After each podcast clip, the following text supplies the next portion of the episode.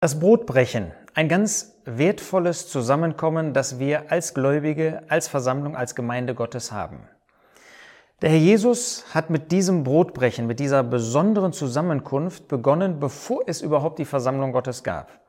Er hat an dem letzten Tag seines Lebens, als er das sogenannte letzte Passa gegessen hat, nämlich vor seinem Tod, hat er dieses Gedächtnismahl, dieses Brotbrechen eingerichtet. Im Matthäus- und Markus-Evangelium finden wir, wie er das mit seinen elf Jüngern, Judas war hinausgegangen, gegessen hat, wie er ihnen dieses Mahl, das Brotbrechen, eingerichtet hat. Er hatte bei dem Passa mitgegessen, von dem Brotbrechen lesen wir das nicht. Aus dem Lukas-Evangelium wissen wir, dass er zu seinen Jüngern gesagt hat, tut dies zu meinem Gedächtnis. Das heißt, für die Jünger war klar, dass sie das auch nach dem Tod und der Auferstehung des Herrn Jesus weiter haben sollten.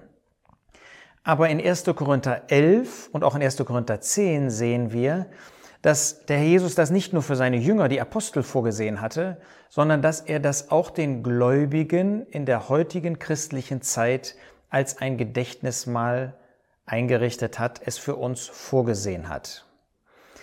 Nun, was ist das für ein Zusammenkommen? Wenn wir uns 1. Korinther 11 anschauen, dann ist das eine Offenbarung, die der Herr Jesus selbst dem Apostel Paulus gegeben hat. Paulus ist also nicht in diesem Punkt jemand, der das einfach von den anderen Jüngern, sagen wir von Petrus oder so, gehört hätte, sondern der Herr selbst hat ihm das gegeben. Und deshalb ist das, was er über dieses Zusammenkommen sagt, auch so wesentlich für uns, weil es den Rahmen gibt für dieses Zusammenkommen zum Brotbrechen.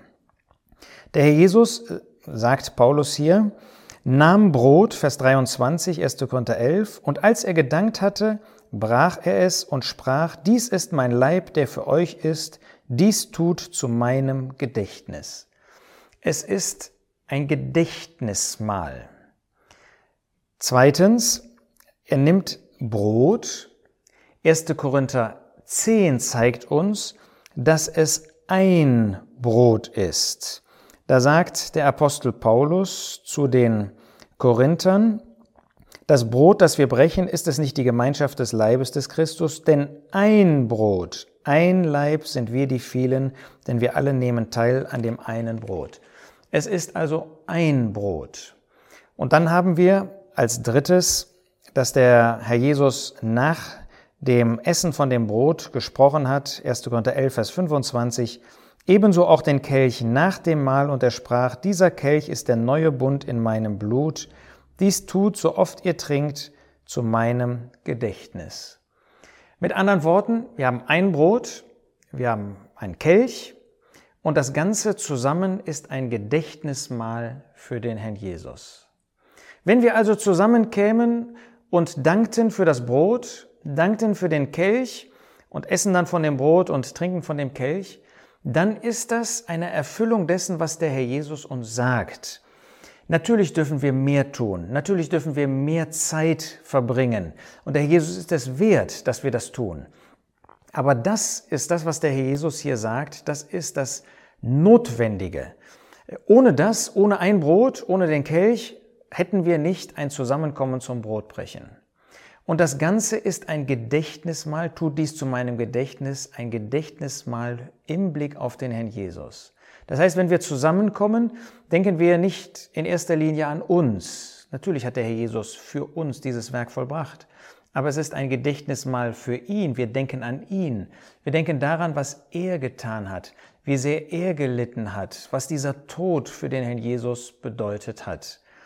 Deshalb heißt es dann auch weiter in 1. Korinther 11, denn so oft ihr dieses Brot esst und den Kelch trinkt, verkündigt ihr den Tod des Herrn, bis er kommt. Verkündigt ihr den Tod des Herrn. Es geht um seinen Tod. Wenn wir also als Versammlung, als Gemeinde zusammenkommen zum Brotbrechen, dann wollen wir das tun im Gedenken an ihn, wollen an seine Leiden, an seine Leiden des Todes denken und wollen das in Anbetung und wo immer das möglich ist, mit Liedern tun. Davon steht jetzt hier in 1. Korinther 11 nichts, aber der Herr Jesus ähm, ist derjenige, der nach Hebräer 2 und Psalm 22 derjenige ist, der inmitten der Versammlung das Lob Gottes anstimmt. Wir tun das also mit Gebeten, mit Liedern, wo das möglich ist. Und natürlich dürfen wir Gottes Wort lesen, das uns immer wieder auf diesen Tod, auf diesen einen hinweist. Wir verkünden also den Tod, bis er kommt. Das heißt, wir sehen hier, dass wir das tun dürfen, ja tun sollen und tun werden, bis der Herr Jesus kommt. Der Jesus wünscht das, dass wir das tun, bis er kommt, um uns in den Himmel zu holen. Und deshalb wollen wir treu sein, treu bleiben, dieses Mal nach seinen Gedanken so einzunehmen, bis er kommt.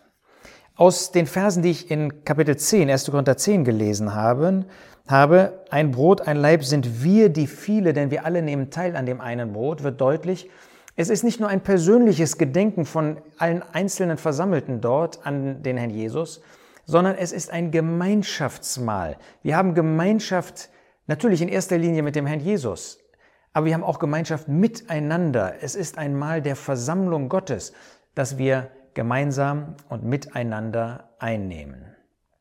Nun, wenn man sich überlegt, was gibt es eigentlich an Vorschriften? Ich habe bei dem letzten Video gesagt, ähm, dass wir ja nach den Gedanken Gottes, nach dem Wort Gottes handeln wollen. Dann sehen wir, dass es fast gar keine Vorschriften gibt. Es muss ein Brot sein, es muss ein Kelch sein.